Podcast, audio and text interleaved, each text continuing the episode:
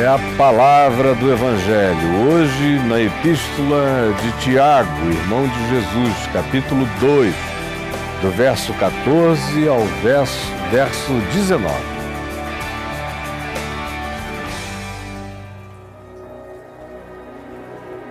Meus irmãos, qual é o proveito se alguém disser que tem fé, mas não tiver práticas, obras, manifestações da sua fé como fruto no viver? Pode acaso semelhante fé, sem fruto, sem obras, sem consequências, salvá-lo? Se ele ouve, ouve, ouve e diz que crê, mas não pratica?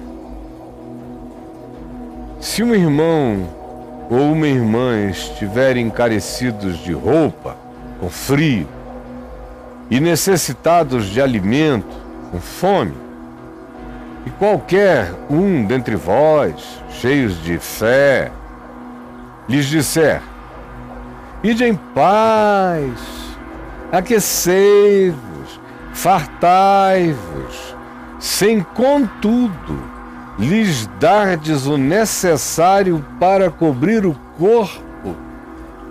Qual é o proveito disso? A paz do Senhor, Deus te abençoe. Qual o proveito disso? Se Deus decidiu ser amado no próximo. Assim também a fé, se não tiver obras, por si só, como tentativa abstrata de mentalização, como confissão doutrinária, como profissão pública de fé, que não produz o fruto real do Evangelho na vida, é uma fé morta. Mas alguém dirá, Sempre alguém dirá: Tu tens fé e eu tenho obras. Mostra-me, porém, essa tua fé sem as obras, e eu, com as minhas obras, com a minha manifestação de vida, com o fruto do Evangelho em mim, te mostrarei, te confessarei, te expressarei a minha fé. Tu não podes separar a fé do fruto da fé, da consequência da fé, que é a prática de obras do Evangelho. E que são naturais na vida, e que não são performances. São um fruto que brota de maneira espontânea e impossível de ser controlado porque nasce da semente da fé e a semente da fé carrega o fruto da fé e o fruto da fé é a prática do Evangelho. Por isto eu te repito: mostra-me essa tua fé sem o fruto dela e eu, com o fruto da minha vida, te mostrarei a qualidade da minha fé. Crês tu que Deus é um só? Fazes bem. Fazes bem. Até os demônios creem e tremem. Até os demônios creem e tremem. E a maioria dos que estão aqui dizendo que tem fé, creem, mas não tremem. Os demônios já superaram muitos de nós. Porque quem blasfema somos nós, que cremos e não trememos. É interessante como no Novo Testamento você não encontra os demônios blasfemando. O demônio vê Jesus e diz: Tu és o Cristo, o Filho de Deus, afasta-te veem a Jesus e dizem: Tu vieste perder-nos, julgar-nos antes do tempo, lançar-nos no abismo antes da hora. são os demônios. E saíam correndo das suas vítimas, dizendo: Eis aí o Cristo, o Filho do Deus vivo. São demônios. Creem e tremem. Por isso eu disse que os demônios nos superaram. Aliás, eles não precisaram, nós andamos para trás. Porque nós dizemos que cremos, mas não trememos. Nem sequer trememos. O objetivo não é vivermos no nível dos demônios. Mas a coisa está tão horrível que parece que a referência dos demônios nos supera tanto que passa a ser quase um propósito. Ó oh Deus, permite que o teu povo creia e trema semelhantemente aos demônios. Porque você diz que crê e é um cínico. Diz que crê e é impermeável. Diz que crê e é impenetrável. Diz que crê e não dá fruto. Diz que crê e só apresenta como resultado a repetição das mesmas amarguras, invejas, prostituição, cobiça, mediocridade amesquinhada, amargurada, complexada. E diz que crê, e trabalha contra, e é avarento, e é idólatra de ideias, de ideologias, de filosofias, de pessoas, idólatra, totalmente idólatra. Mas diz que crê. E ridiculariza, ridiculariza aqueles que crendo dão fruto do amor, que vem carregado de bondade, de longanimidade, de fidelidade,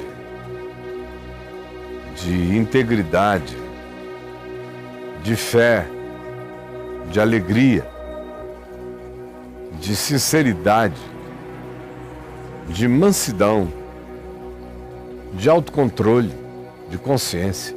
Não dá o fruto do Evangelho, não dá o fruto do perdão,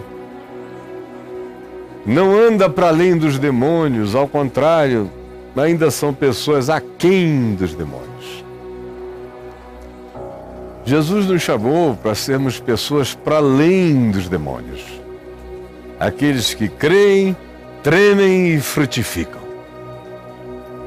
Agora você diz que crê, não sabe no que crê, na maioria das vezes, quando diz que crê, está crendo no que é errado e não dá nenhum fruto. O Evangelho para você é um conjunto de textos num livro que você chama de Bíblia, biblioteca, Biblos. Só isso. Enquanto para Jesus o Evangelho era a prática da vida. Para Paulo, Evangelho era fazer das pessoas cartas vivas. O Evangelho segundo Caio. Todo mundo ia ler e ver.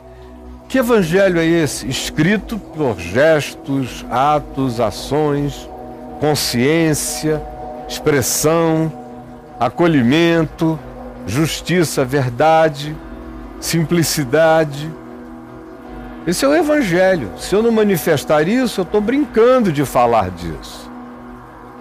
Ou de me identificar com isso. É mentira. Eu estou aquém dos demônios. É horrível pensar que a maioria dos cristãos vivem aquém dos demônios. Porque creem e não tremem. E os demônios, acima de você, creem e tremem. Vai ter demônio daqui a pouco dizendo: Ó oh Deus, nós gostaríamos de nos converter. E você não.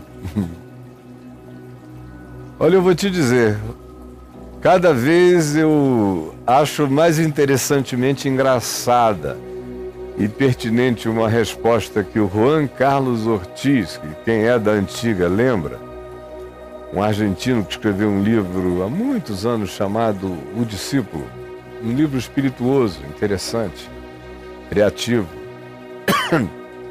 E eu estava com ele, pregando no Nordeste, num seminário. Aliás, era um acampamento de presbiterianos organizados, se não me engano, pelo Seminário Presbiteriano do Recife. Salvo engano meu, na Palavra da Vida, no acampamento da Palavra da Vida. Aí no iníciozinho da década de 80. E ele acabou de fazer uma palestra de manhã, e eu ia falar à noite, e estava lá com ele. Ele acabou, nós íamos saindo, vieram muitos estudantes de teologia chocados, porque o, o Juan Carlos Ortiz é, brincou dizendo que o diabo iria acabar se convertendo. E um monte de gente, seminarista leva tudo profundamente a sério e literalmente, na maioria das vezes, ficaram logo eriçados quando a gente ia saindo, veio um, grupo de seminaristas perguntando: Mas o senhor está dizendo que o diabo pode se converter? Aí ele olhou para o cara e falou: Rapaz, se você pôde, ele também pode.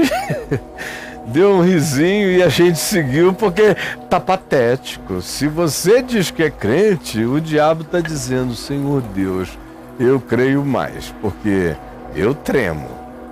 E não estou brincando de blasfemar contra o teu nome. Eu minto, eu sou mau caráter, não consigo sair de mim mesmo, mas também não estou confessando o teu nome, nem falando em teu nome. Eu falo em meu próprio nome e peco em meu próprio nome. Eles falam em teu nome, transferem tudo para ti e tentam me expulsar. Por isso, cada vez que dizem para eu sair, eu entro mais porque eles são mais diabos do que eu. Os demônios creem e tremem. E você? Senhor Jesus, aplica essa palavra no coração de todo aquele que for recebê-la. Eu te peço, na força e no poder do Espírito Santo. Amém.